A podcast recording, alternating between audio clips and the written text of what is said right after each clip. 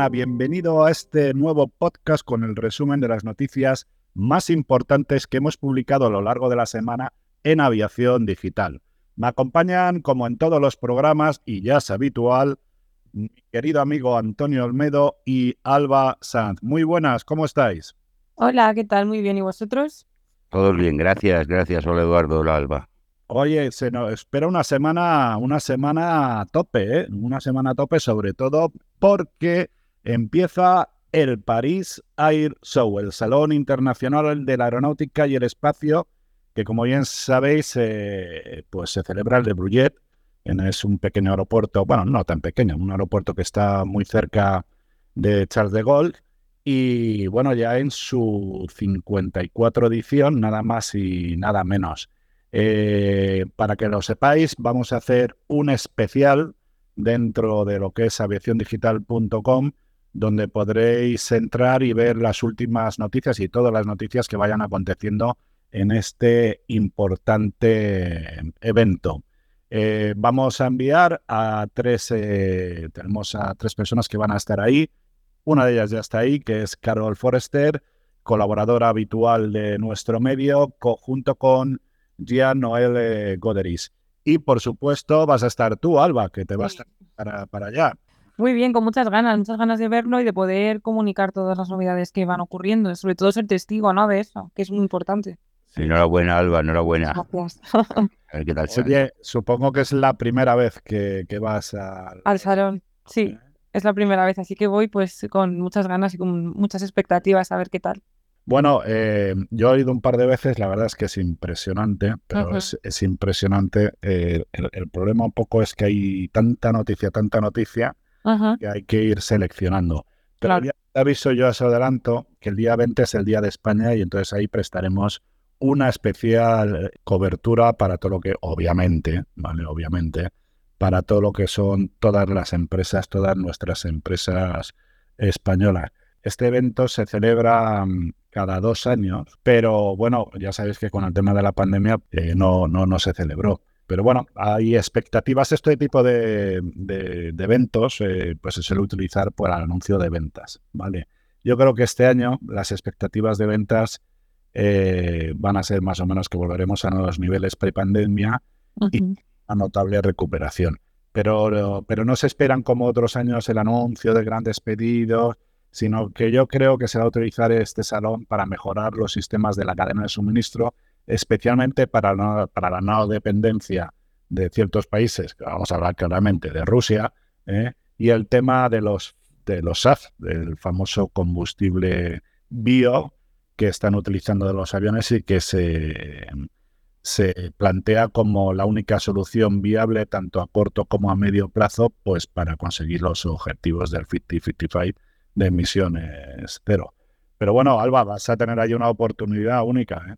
Una oportunidad única que espero poder aprovecharla bien para retransmitir todo lo más importante y lo más interesante que ocurra, sobre todo en, el, en ese pabellón de España, en el que van a estar pues decenas de empresas españolas, ¿no? Mostrando sus novedades, mostrando cómo están contribuyendo al desarrollo del sector. Yo, Eduardo, estoy de acuerdo contigo. Creo que no vamos a ver grandes anuncios de pedidos como otras ediciones, yo creo que mucho por la, los eh, combustibles sostenibles, ¿verdad? De aviación, el SAT y sostenibilidad en general. Yo creo que hay más por ahí. Seguramente yo creo que será clave la sostenibilidad. En un momento en el que es ya la espina dorsal un poco del sector, pues yo creo que van a ir mucho por allí, ¿no? Espina dorsal y, punto débil, claro. Sí, desde luego.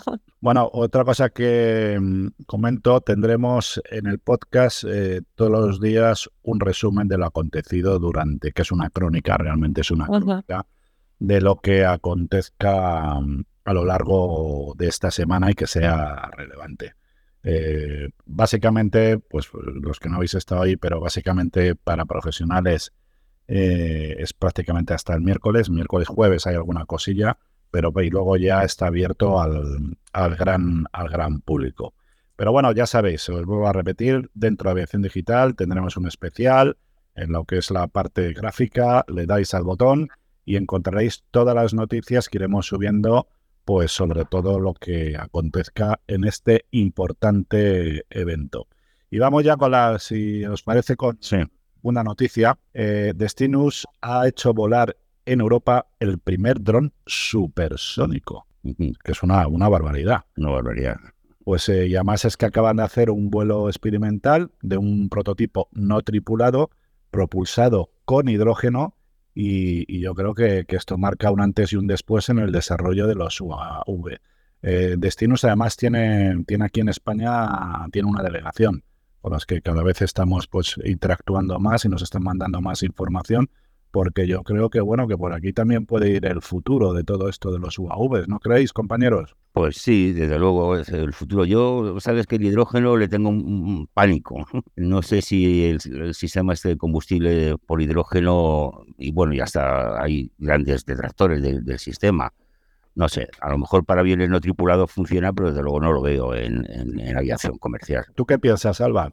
Yo creo que en cuanto a aviones no tripulados, esta es la primera vez que se emplea en Europa pero por ejemplo en Asia y en China concretamente ya se han utilizado y se han comenzado a emplear como tal en drones militares, por lo que yo, he estado leyendo. Pero con hidrógeno, Con hidrógeno, sí, sí, con propulsados por hidrógeno. Sí, en, el ámbito militar y... En el ámbito militar ha dado bastante buenos resultados, por lo que yo he visto. Lo que sí que esto, en este caso, sería eh, un UAP, creo que también de aplicación militar y comercial, si no me equivoco, en el tema de Europa. Y al parecer la primera prueba pues ha dado muy buenos resultados, o sea que a lo mejor sí que estamos un poco ante el futuro de el empleo del hidrógeno en UAP. No sé cómo lo veis vosotros. Bueno, yo eh, estuve el otro día en una, en una charla eh, que, que el, medio El Economista organiza jornadas de empresariales, eh, era sobre todo para hablar de todo esto de las emisiones cero.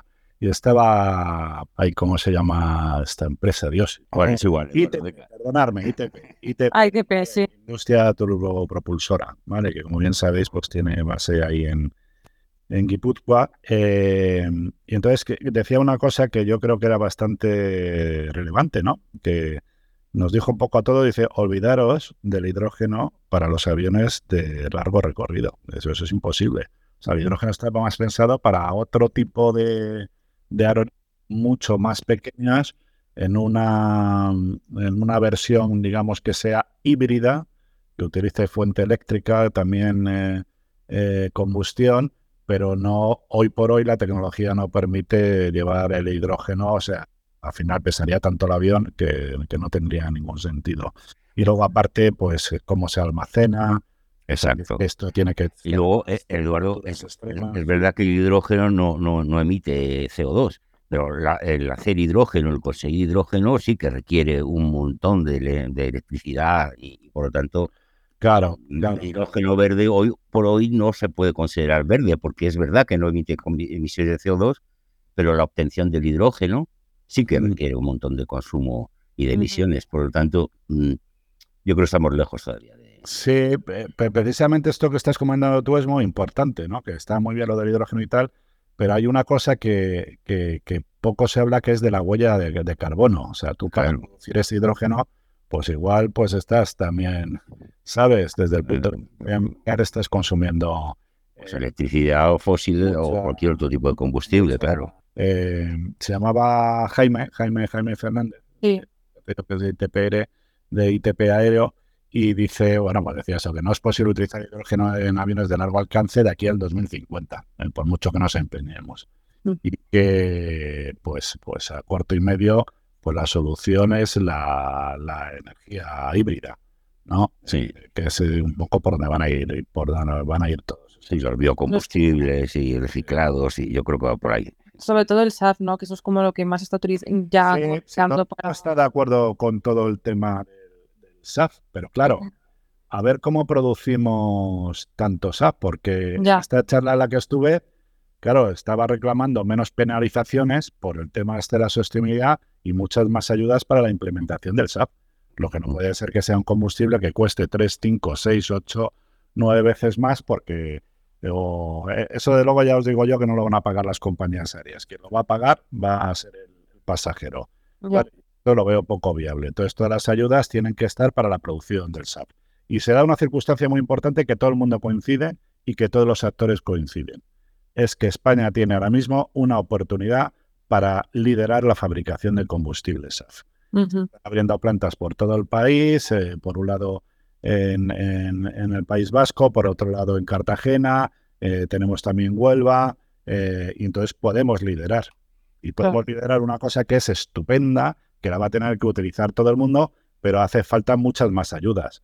menos penalizar a las compañías aéreas, que yo, yo no sé si pusimos el vídeo, no tengo ni idea, no me acuerdo, pero yo, claro, yo hice una pregunta, pues estaba también la eh, Gema que, de Nairen, eh, le decía, bueno, aquí todo el mundo habla de penalizar, de las compañías aéreas, tasas en los billetes y de la responsabilidad de nuestros políticos europeos.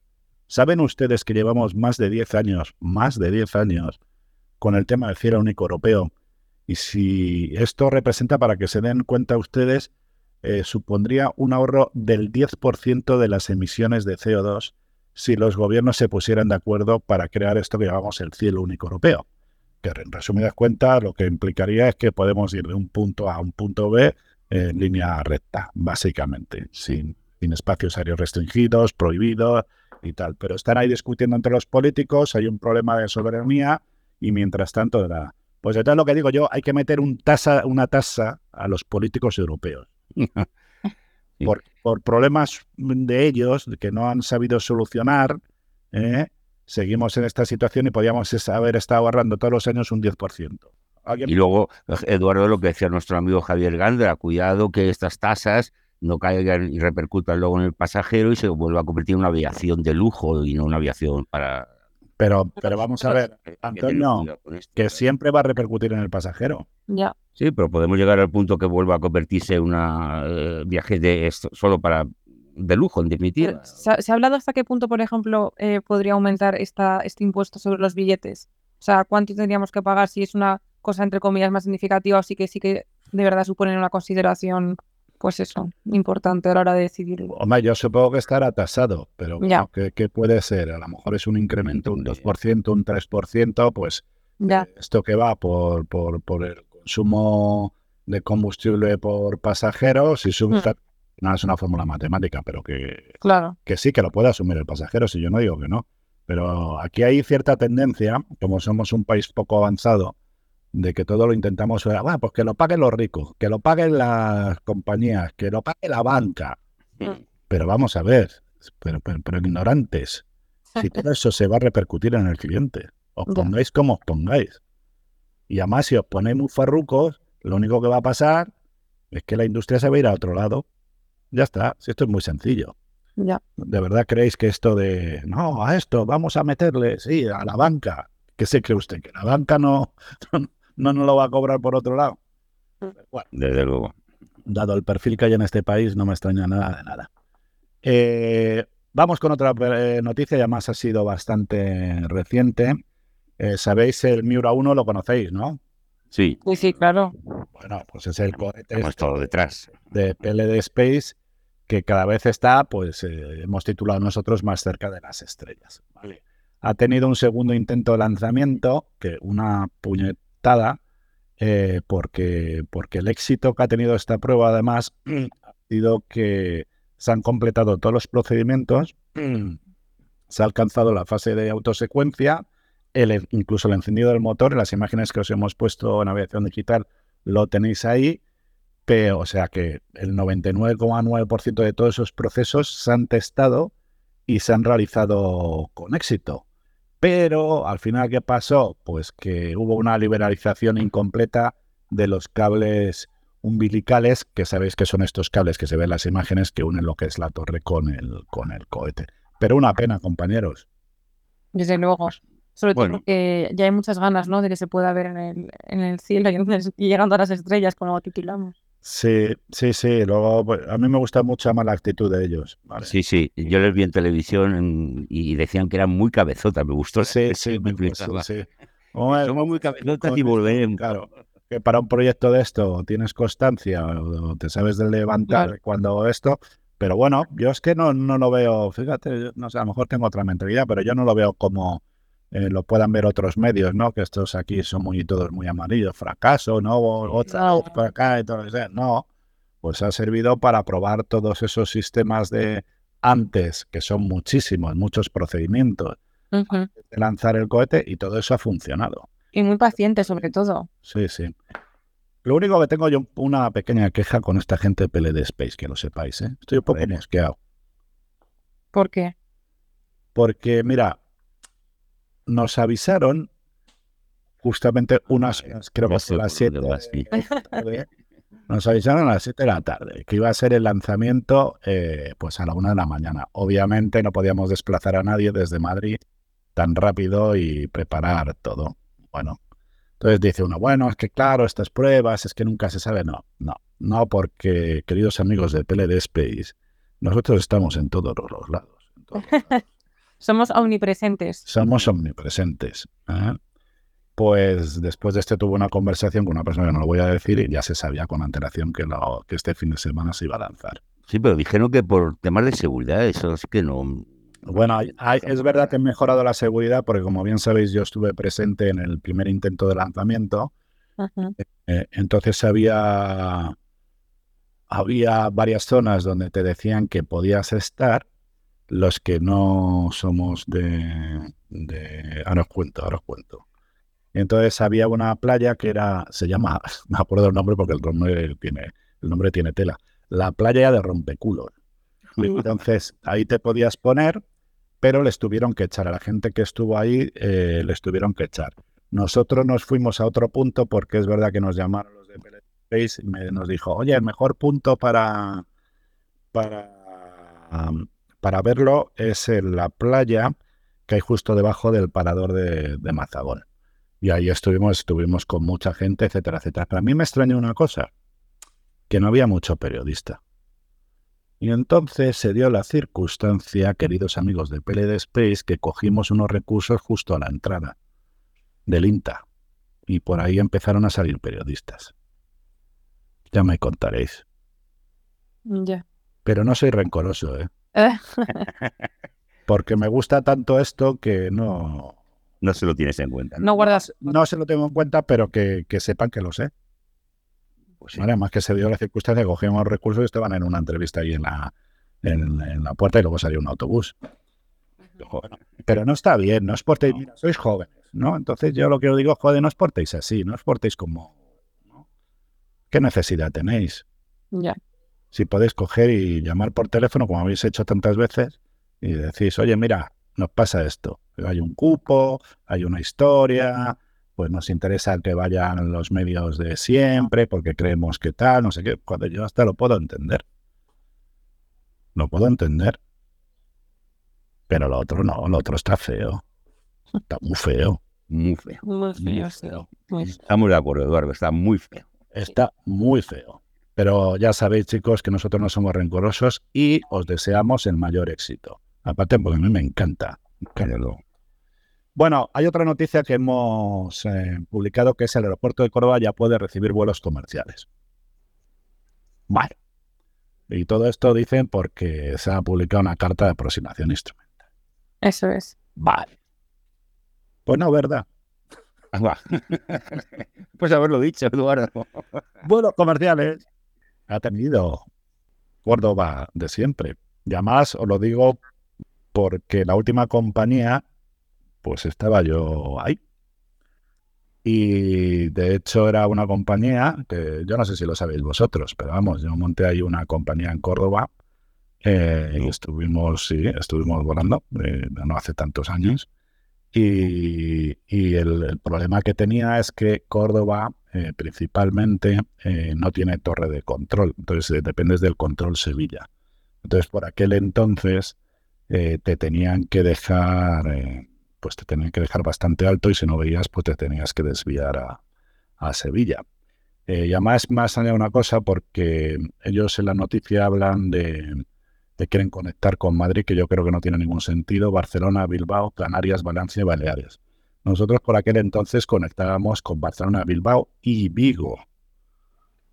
¿Y sabéis cuál era la línea más rentable de todas? ¿Cuál? Vigo. ¿Ah, sí? Sí, sí, sí. En contra de lo que decían todos los estudios de, mercado. Ya. Entonces, eh, nosotros creemos, la verdad es que lo que creamos realmente fue una buena marca comercial que se llama FlySur y el vuelo de Vigo es que iba petado, pero es que iba petado. Eh, lo que os quiero decir que siempre, de hecho, en un origen Aviaco también volaba a Córdoba. Eh, luego nosotros en el 2000 y pico también empezamos a volar con una TR-42 porque la pista es muy cortita Y ahora es verdad que la carta de aproximación instrumental pues facilita mucho las cosas y los mínimos han bajado, entonces sí que es más realista. Pero vuelos comerciales siempre apoyo tenerlo. De hecho, eh, tiene vuelos privados, que también son comerciales, queridos amigos. O sobre todo hay una cosa que a lo mejor la gente desconoce. Eh, eh, Córdoba tiene uno de los hospitales más importantes de trasplantes y se hace mucho vuelo para todo el tema este de trasplantes, que están especializados en hígado y riñón. Pero de hecho, con esta nueva eh, carta, lo que iba a ocurrir es que se iban a establecer vuelos comerciales, bueno, y lo que querían hacer es establecer vuelos comerciales con Valencia, Bilbao y las islas, aparte de Madrid y Barcelona. Tanto islas de Baleares como Canarias. Y luego a nivel internacional querían hacer rutas con París y Londres. Claro, pero para eso tienen que atraer a las compañías aéreas. Claro, que eso es lo que, pues eso, que tiene que, pasar. Ese es el plan si tiene el aeropuerto. Claro, entonces ahí tiene que haber, porque esto no depende del aeropuerto. Lo único que hace es poner la infraestructura, que no está mal, y facilidades. Pero luego está que haya compañías que quieran, que quieran ir. No, claro, que quieran Yo, sinceramente, Córdoba me parece un destino alucinante. ¿Te puedes ser que nunca he ido a Córdoba, Eduardo? Ah. No, no, lo creo. Me he recorrido todo el sur y no he ido a Córdoba. Bueno, pues muy mal, muy mal. Primero es, está a una hora cuarenta, es una ciudad maravillosa, culturalmente es la pera. Ten en cuenta que ahí se juntaron las tres culturas, eh, la, cristiana, la musulmana y la judía, Y, convivieron. Y entonces la mezquita de Córdoba, que luego dentro de la mezquita está metida una catedral, pues es algo único.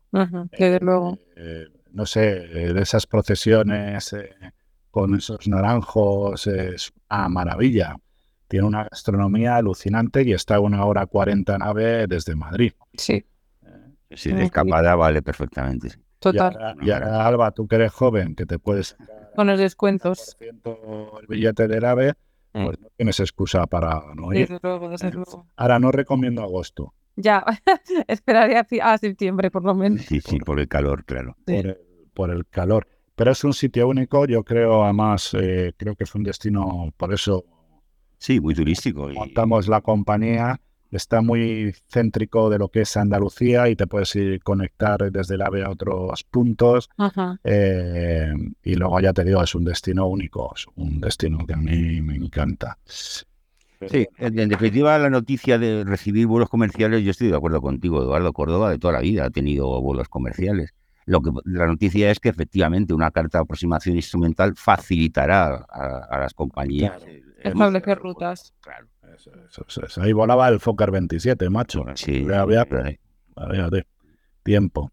Pero bueno, oye, pues la siguiente noticia que me, que he querido destacar, estuve el otro día en la en el espacio Iberia, que ha montado aquí en Madrid, y además en el centro-centro, pues para que la gente pueda ver pues cómo es un avión por dentro a través de un simulador, eh, el tipo de atenciones que tienen, un tema muy bien, ¿no? Muy, muy comercial, pero entonces había unas charlas que yo me apunté a una de ellas porque me llamó la atención, que es el programa Quiero ser de Iberia, ¿vale? Este programa es un programa que quiere fomentar la inclusión y visibilidad del talento femenino dentro de lo que son las carreras, digamos, que están vinculadas a las profesiones relacionadas con la aviación.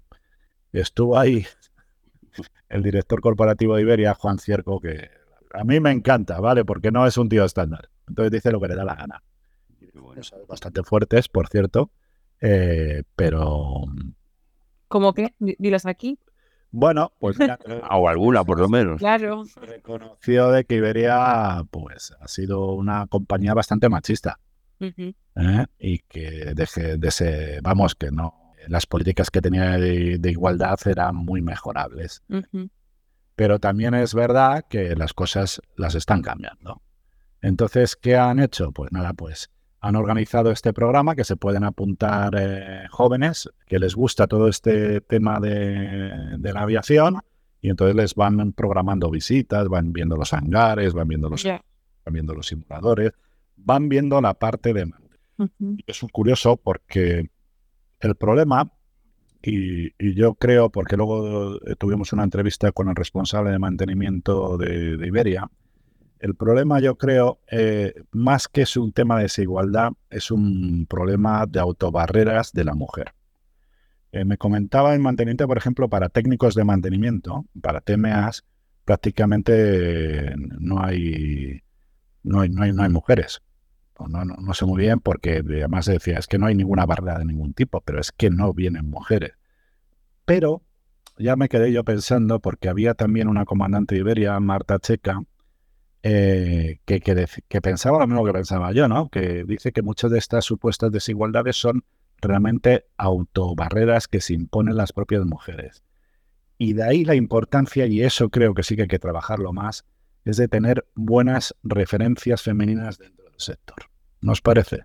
Absolutamente. Sí, desde luego, cuando tienes una referencia es cuando te planteas poder ser algo, ¿no? Yo creo que desde, cuando, cuando empezamos a, a pensar en estudiar una carrera siempre tienes referentes. Y si eres mujer y tienes algún referente femenino, es todavía mejor y es más inspirador, yo creo. Pero que es curioso, ¿no? que yo creo que, bueno, hay que trabajar mucho en esto. Yo creo que es una buena... Eh, iniciativa como tal. Una buena iniciativa, un, buen programa. Y, y, para reforzar esta idea de que se necesitan referencias, un dato curioso que observé también aquí. Como veis, soy un buen observador. La mayor parte de las chicas que estaban ahí, la mayor parte eran todas, tenían referencias en la aviación.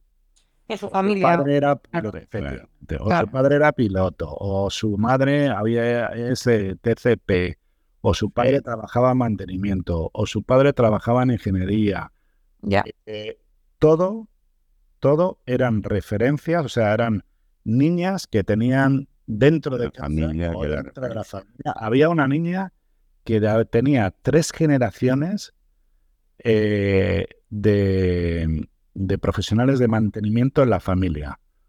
O sea, su bisabuelo, su abuelo y su padre trabajaban en mantenimiento de Iberia. Claro, fíjate. Entonces, por eso digo que es tan importante la referencia. Lo que pasa es que yo creo que aquí falta un escalón, ¿eh? y es mi opinión particular. Hay que llegar a otros, también femeninos o, mujeres, pero en otras situaciones. Ya. No te explico. ¿No habéis entendido? Perfectamente, perfectamente. Eh, yo, ah, ah, para que veas que te he entendido, te voy a contar una anécdota. En Thomas Cook nombramos a una mujer, eh, jefe de, de pilotos, jefe de flota, no sé si te acordarás, Eduardo, eh, Ana Medina Roses. Eh, bueno, pues, pues en, el grupo Thomas Cook se montó tal pollo de asombro que quisieron hacerlos una rueda de prensa y salir en portadas y tal. Era la primera mujer dentro del grupo de Thomas Cook con casi 60.000 empleados que alcanzaba, bueno, pues lo voy a reducir a, los 20.000 de, de las líneas aéreas, una mujer que tenía un, cargo dentro de la compañía y estaban eh, encantados, pero, pero sorprendidísimos, que como los españoles habíamos dado ese, nos habíamos atrevido a dar ese paso, en realidad. Qué, qué, ridículo que todavía haya gente que piense así. Claro, pero, pero para no, pero ellos estaban satisfechos, les, encantó, hombre, yo lo tuve que consultar, evidentemente, con, con las altas esferas, y sí, sí, me dieron el, ok, y estaban eh, positivamente sorprendidos por, por esta decisión que tomamos, y la verdad es que luego Ana lo hizo estupendamente los dos años o tres. Pero, pero bueno, si es un tema de capacitación, es que yo, yo nunca lo he entendido, igual porque me han educado de otra manera, pero yo nunca veo eh, ni géneros ni, ni nada. O sea, o una persona es capaz o no es capaz. Debíamos de hablar más de personas, en vez de tanto... luego, tanto hombre y mujer, ¿verdad? Pero ¿sabes por qué se habla de eso? Porque hasta, hasta hace bien poco se pensaba que las mujeres no estaban tan capacitadas como los hombres para ejercer esas labores. Por eso a día de hoy sorprende por ejemplo, lo que comentaba Antonio, ¿no? Que nombran una directora, es como, ah, pues sí, menudo, claro. Qué buena, idea, pero qué bárbaro, ¿cómo os vais a atrever? eso no es un tema de, educación. Yo creo que es un tema de, pues, algo social. Social, sí. más amplio, sí. O sea, socialmente... Pero, muy vinculado, muy vinculado con, con, el nivel cultural. Vinculado con el nivel cultural totalmente. ¿Sabes lo que Sí, sí, por supuesto. Una persona culta, una persona con conocimiento, eh, todo este tipo de cosas ni se las plantea. Pero bueno, Eduardo, hasta hace poco no votaban. Si hasta, hace, si hasta hace poco el pasaporte tenía que ir con el marido. Para la cuenta bancaria. La cuenta bancaria tenía que autorizarla el marido. Y, no estamos hablando de hace 200 años. No, no, menos de 100 años. Es que en historia menos de 100 años es nada. Nada, claro, es de ayer. Y, claro, nos sorprendemos. Pues no, no hay motivo. Si somos los primeros que lo, que lo hemos hecho. Mm. Y aparte que nos corresponde a cada uno de culpabilidad, claro. Bueno, pues ahora que ya estamos eh, civilizados... Eh, o en vías de... En vías de desarrollo. No, el, que no está civilizado es porque no quiere. Estamos en vías de desarrollo. No, yo creo que el que no está civilizado es que es, porque no quiere. O sea, ahora mismo tiene todo el mundo tendría que estar civilizado. Ya. ¿Eh? Diría, que me molesta mucho, porque muchas veces me dicen, ah, tienes una redacción con mujeres. Es verdad que te lo mencionan mucho, porque yo lo he escuchado más de una vez. Pero, pero, pero es que además me quedo mirando un poco con desprecio. Siempre te lo dicen, siempre te dicen, no te pueden decir nada porque tienes muchas mujeres, no sé qué. Pero, pero es que es una chorrada. O sea, si fuera una redacción de un harén de repente. Eso es así, es igual. Visto así, algo ha visto así. Es horrible. No, pero, pero ¿sabes lo que me molesta? ¿El qué? Que no vean al profesional. Desde luego, es así. Me molesta mucho. Desde luego. Ni al trabajo. O sea, incluso queridos amigos, los que sois amigos míos, no me digáis ese tipo de cosas, porque me parecen una puñetera chorrada. Yo prefiero que me veáis eh, el equipo que tenemos y que somos un equipo en aviación digital, que hay profesionales. Punto, pelota. Ya no me mencioné que, ah, es que... chorrada. pues que ha estudiado y que se ha preparado, ya está. Pero es cierto también en parte lo que estáis diciendo, que todavía hay mendrugos. ¿Eh? Hombre, vamos mucho. Y, por ejemplo, el, parece ser que el jefe de Ryanair...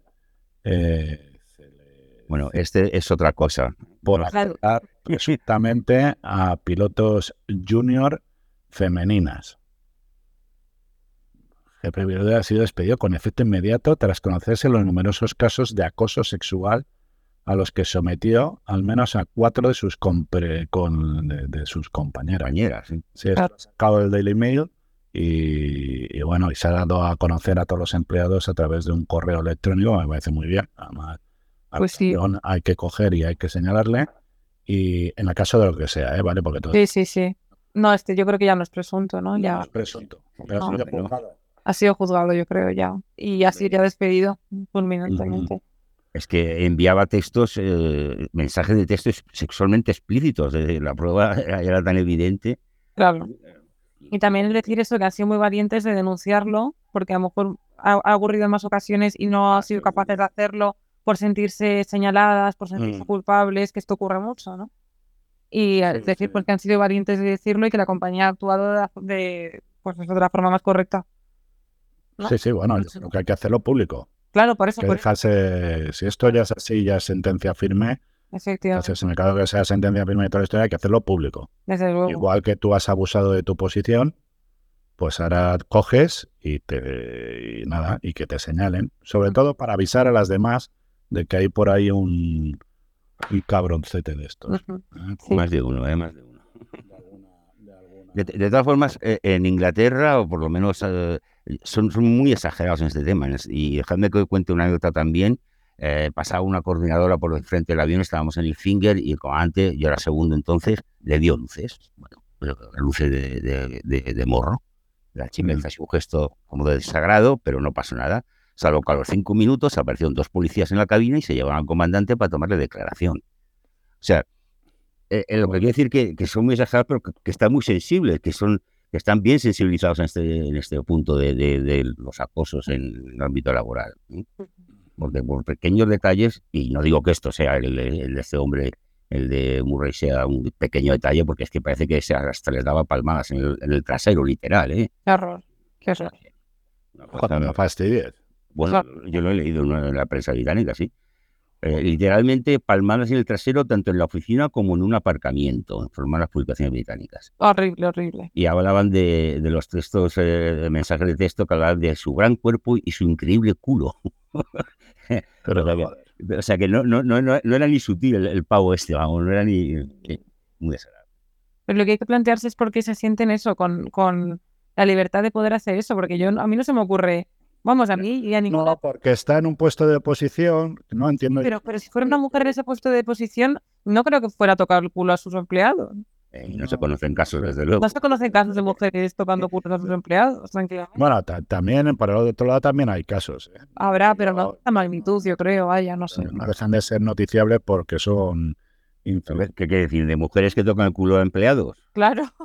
Es que no, no, termino de verlo. ¿eh? Oye, esto, esto, esta conversación está derivando en algo que no. Un poco fuera de la aviación. Sí, que no.